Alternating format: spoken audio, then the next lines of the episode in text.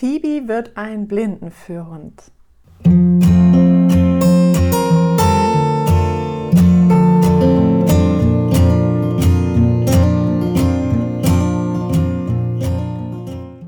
Hallo bei Phoebes neuer Folge Trip, Trap, Treppensteigen.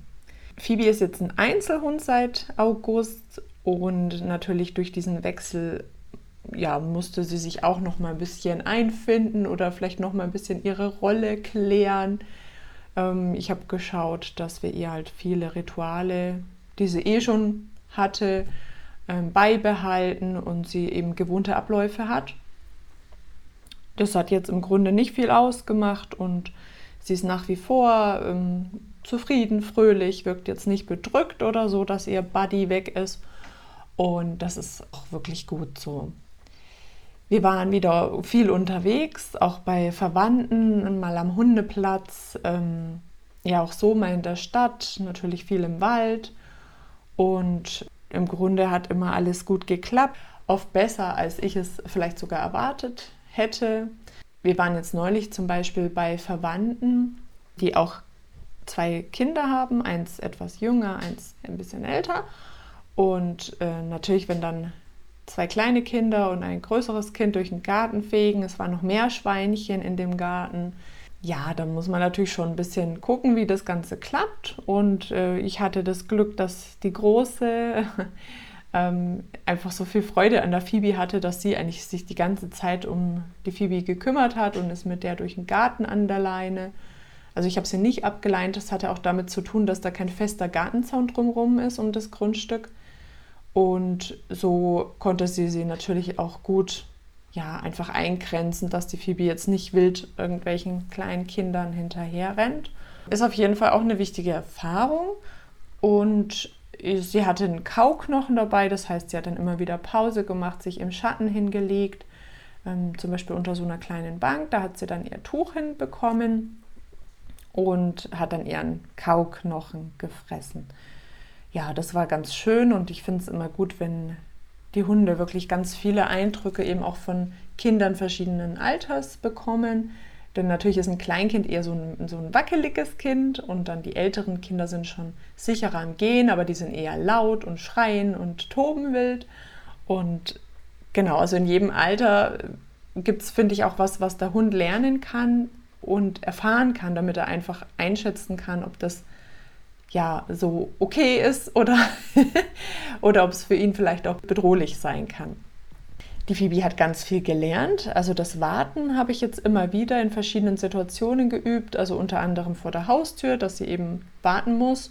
Und ich habe die Tür aufgemacht und wenn sie eben durch wollte, bevor ich die Freigabe gegeben habe, habe ich die Tür einfach zugezogen. Dann hat sie gemerkt, oh, da geht es jetzt doch nicht weiter. Und das habe ich eben auch am Gartentürchen gemacht. Das kann man auch ganz gut beim Auto machen, ne? dass ich die Autoklappe hochmache und sage, warte. Und der Hund soll mir nicht gleich in den Arm springen, wenn ich die Klappe öffne, sondern soll warten, bis ich ihm die Freigabe gebe. In Phoebes Fall ist es so, dass ich sie auch aus dem Auto noch raushebe, weil die Stufe einfach viel zu hoch ist bei meinem Auto. Ähm, da hätte ich einfach noch ein bisschen Sorge, dass sie sich da die Gelenke verletzt, wenn sie raushüpft. Was die Gelenke betrifft, auch ein wichtiges Thema ist eben das Trip-Trap-Treppensteigen. Nach oben ist sie ja immer wieder gegangen, sowieso von sich aus und hat das so ähm, für sich entwickelt und ausprobiert und ich habe sie da machen lassen, habe eben geschaut, dass wir jetzt nicht immer ganz viele Treppen nach oben gehen. Wir haben, wie gesagt, einen Lift im Haus und da sind wir eben auch immer wieder mal mit dem Lift gefahren. So weit ist es ja nicht. Wir sind ja eigentlich nur drei Treppen entfernt, also im ersten Stock im Grunde. Aber es hat mir am Anfang eben doch so gewirkt, wenn man jetzt doch dreimal rausgeht oder vielleicht noch häufiger, weil der Hund auch noch mal kurz für Pipi rausgehen muss, dann ist es doch ganz sinnvoll, das nicht zu überlasten. Ne, wenn er dann viermal, fünfmal am Tag die drei Treppen hochgeht, ne, dann sind wir schnell bei 15 Treppen und das ist ja dann schon wieder ziemlich viel. Also das habe ich schon ein bisschen dosiert, dass ich eben vielleicht bei einem Spaziergang, wo es eben mir wichtig war, dass ich jetzt vielleicht auch schneller hochkomme, dann sind wir eben mal die Treppe gegangen und ansonsten habe ich geschaut, dass wir mal über den Keller mit dem Lift nach oben fahren.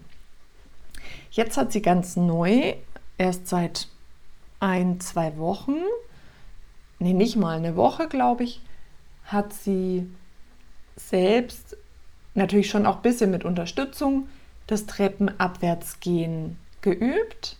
Und ich habe das dann so gemacht, als sie angefangen hat, sich selber zu trauen und so ein bisschen unsicher sich daran getastet hat, habe ich sie eben unterstützt, indem ich ihr ein Leckerli vor die Nase gehalten habe, also ganz nah, und wirklich Stufe für Stufe geschaut habe, dass sie ihre Beinchen bewegt und wieder eine Stufe und wieder eine Stufe und wieder eine Stufe. Und ich habe ihr das Leckerli auch ganz unten erst gegeben. Also jetzt nicht bei jeder Stufe, weil ich möchte ja trotzdem, dass der Hund sich auf die Stufen konzentriert und nicht dann nur dem Leckerli nachjagt.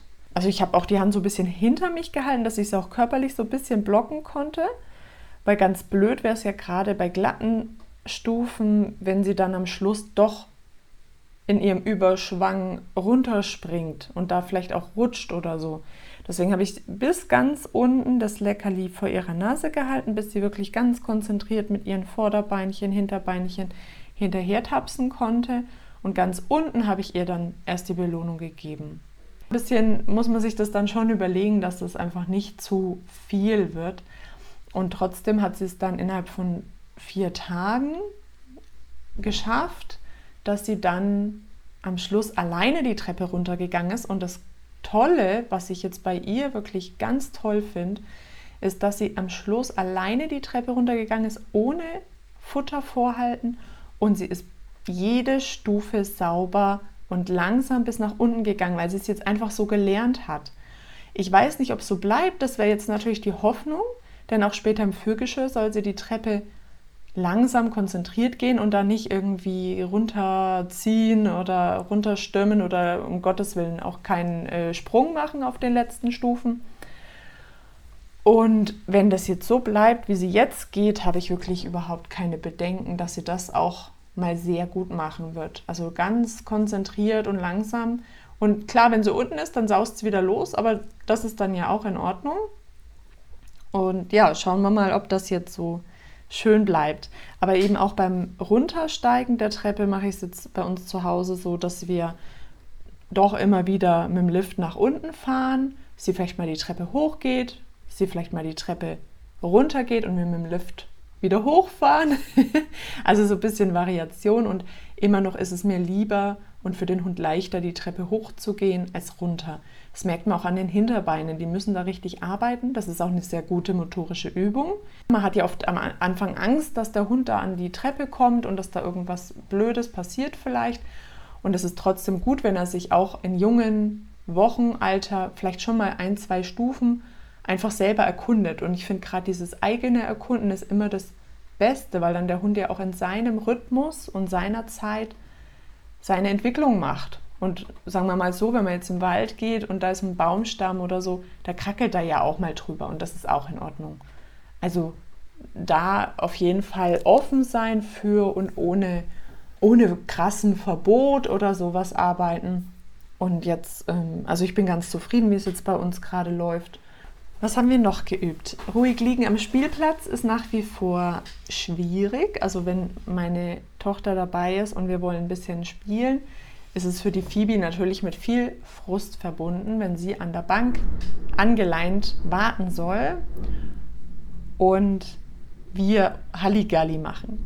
Jetzt habe ich das neulich so gemacht, ich bin mit ihr zum Spielplatz, also als ich mit der Phoebe alleine unterwegs war, bin ich mit der Phoebe zum Spielplatz gegangen und habe sie angehängt an die, an die Bank, wo ich sie dann später auch anwenden möchte. Und habe mich dann alleine, also es war auch zum Glück niemand da, habe mich dann alleine auf die Wippe gesetzt, bin wieder zu ihr, habe ihr einen Keks gegeben. Bin zur Schaukel gegangen, habe ein bisschen geschaukelt, bin wieder zur Phoebe gegangen. Und am Anfang hat sie auch beim Entfernen mal gewurft. Ich habe dann einfach geschaut, ob ob sie jetzt wieder aufhört oder ob sie weitermacht. Ich habe mich dann auch wieder angenähert, ohne irgendwas zu sagen. Und als sie ruhig war, bin ich nochmal weggegangen, habe dann immer das Wartesignal gesagt, bin dann wippen gegangen und wenn ich gewippt bin, also beim Wippen und sie war ruhig und hat einfach nur geguckt, dann habe ich mein Markerwort genannt. Das ist Jep Und dann habe ich Jepp gesagt, bin abgestiegen und zu ihr gegangen, habe hab ihr die Belohnung gegeben und dann habe ich das gleiche eben mit, dem, mit der Schaukel gemacht. Und das war ganz witzig, weil sie eben bei jedem Element nochmal erst gewufft hat und dann hat sie aber aufgehört. Aber wir sind leider noch nicht da, dass ich sie wirklich mit viel Halligalli verbunden da in Ruhe anhängen könnte. Da braucht es, glaube ich, auch ein bisschen Gelassenheit durch Reifung, Entwicklung und viel Erfahrung, dass sie einfach Spielplatz damit verknüpft, dass da eben immer Sendepause ist.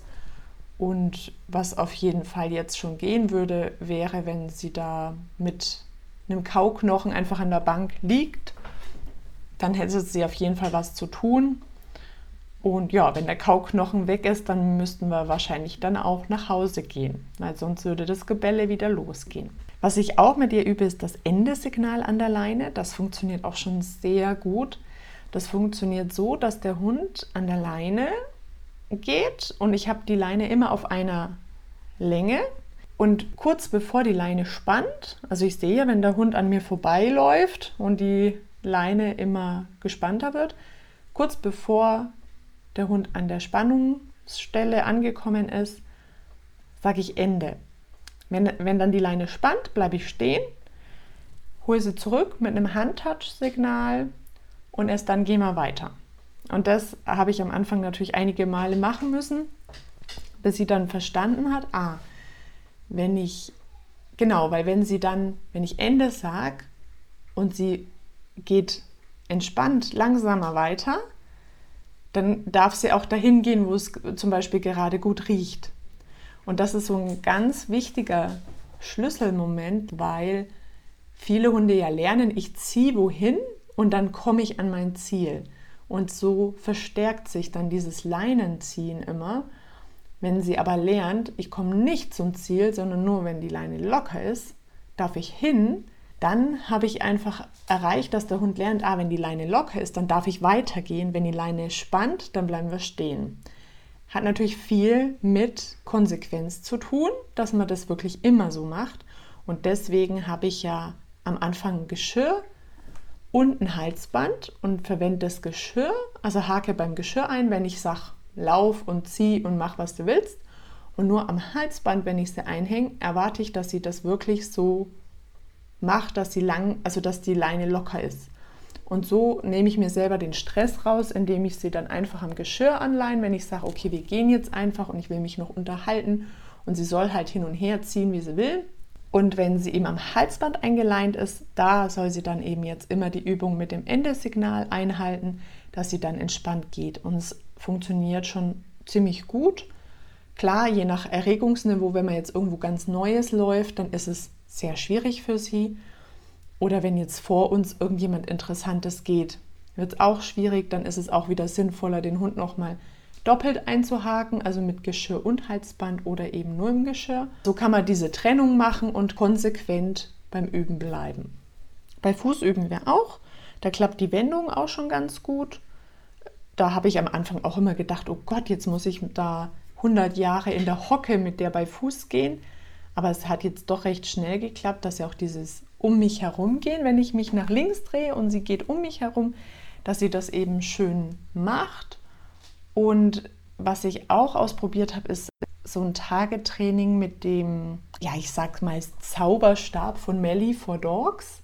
Das ist ein langer Stab mit so einem runden Element unten dran und der Hund soll das Element eben mit der Nase berühren. Und das habe ich jetzt eben mit der Phoebe auch angefangen, weil ich das später auch für das Nahzieltraining einsetzen möchte. Und das funktioniert so toll und es macht so viel Spaß. Also das kann ich jedem Hundehalter ans Herz legen, mal mit diesem Target-Stab zu arbeiten. Das ist wirklich cool und gerade wenn ich einen kleinen Hund habe und der zum Beispiel bei Fußgehen üben soll, dann habe ich ja damit mit dem Target einfach ein Element, das kann ich dann einfach den Stab nach unten halten und muss mich nicht ewig weit runterbücken. Also das ist wirklich eine coole ähm, Sache und ich arbeite jetzt sowieso schon viel mit Targets, eben auch mit einem Handtarget, dass ich den Hund eben an die Hand gehen lasse. Aber dieser Zauberstab ist wirklich auch nochmal ja, eine Nummer und top. Also ich bin total begeistert. Ansonsten Rückruf üben wir nach wie vor eigentlich täglich, das klappt auch schon ganz gut, aber bei Radfahrern und Joggern muss man schon aufmerksam sein, dass man sie wirklich frühzeitig ruft, weil dieser Bewegungsreiz momentan noch total unwiderstehlich ist. Also wenn man nichts sagt zu ihr, würde sie voll hinterherrennen. Phoebes Bellverhalten hat sie schon gebessert. Also ich sage mal so, wenn es klingelt und der Hund bellt mal, finde ich das auch in Ordnung. Sollte halt nicht übermäßig sein und das ist es nicht. Was halt manchmal doch durchkommt, ist so ein bisschen Aufmerksamkeitsbellen. Also wenn sie einfach gerne mal eine Runde noch toben möchte oder nach dem Spaziergang ist sie aufgedreht und möchte einfach noch irgendwas erleben, ähm, dann bellt sie auch manchmal. Ich schaue immer, hat sie wirklich noch ein Bedürfnis danach, irgendwas zu tun. Dann kann sie zum Beispiel einen Futterball noch ein bisschen für sich rollen. Oder manchmal ist es auch so, dass ich eher den Eindruck habe, dass sie schon überreizt ist, vielleicht schon viel erlebt hat und jetzt eigentlich erst recht eine Pause braucht. Und dann darf sie mit einem kleinen Snack in die Hundebox und da liegt sie dann meistens nach zwei Minuten da und schläft. Also da finde ich es auch immer total wichtig, darauf zu achten, dass Hunde, die aufdrehen, die bellen, oft eigentlich die Ruhe brauchen, die Einschränkung und gar nicht noch viel mehr Action.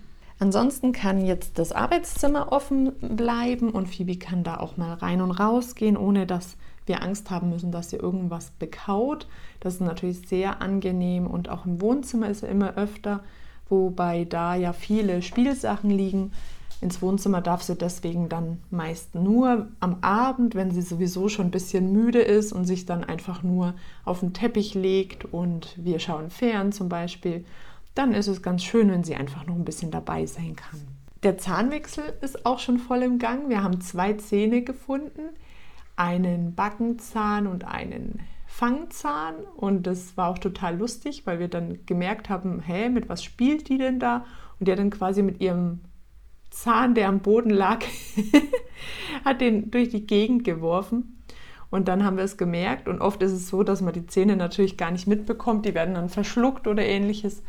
Und zwei Zähne haben wir jetzt, wie gesagt, noch aufgehoben und das äh, ist echt süß, das zu beobachten. Wir haben dann natürlich gleich in, ins Maul reingeguckt und geschaut, was da noch so los ist, wo vielleicht noch ein Zahn fehlt. Und an, ja, der andere Fangzahn, der war auch schon weg, da kommt schon der neue. Und ja, also es ist irgendwie total schön, diese Entwicklung zu sehen. Und ich freue mich, wenn dann das Gebiss vollständig ist, denn dann hört meistens so dieses extreme Knabberbedürfnis auch. Also natürlich wird sie immer irgendwie was kauen wollen, aber dieses ähm, Zahnen, das fördert schon auch nochmal dieses Bedürfnis, irgendwas zum Kauen zu haben. Also schauen wir mal, wann das durch ist und wann die Zähne dann alle komplett sind. Ja, und dann sind wir schon wieder einen großen Entwicklungsschritt weiter. Ich freue mich, wenn du dabei bleibst und immer wieder diesen Podcast anhörst. Wenn er dir gefällt, dann hinterlass doch gern eine Bewertung. Da freue ich mich sehr drüber und inspiriert vielleicht andere Interessenten, mal in den Podcast reinzuhören. Ansonsten, wenn du mehr Informationen über mich und meine Arbeit und auch Phoebe erfahren möchtest, findest du alle Informationen auf www.kluge-hunde.de. Erstmal einen schönen Sommer und bis dahin, deine Eva.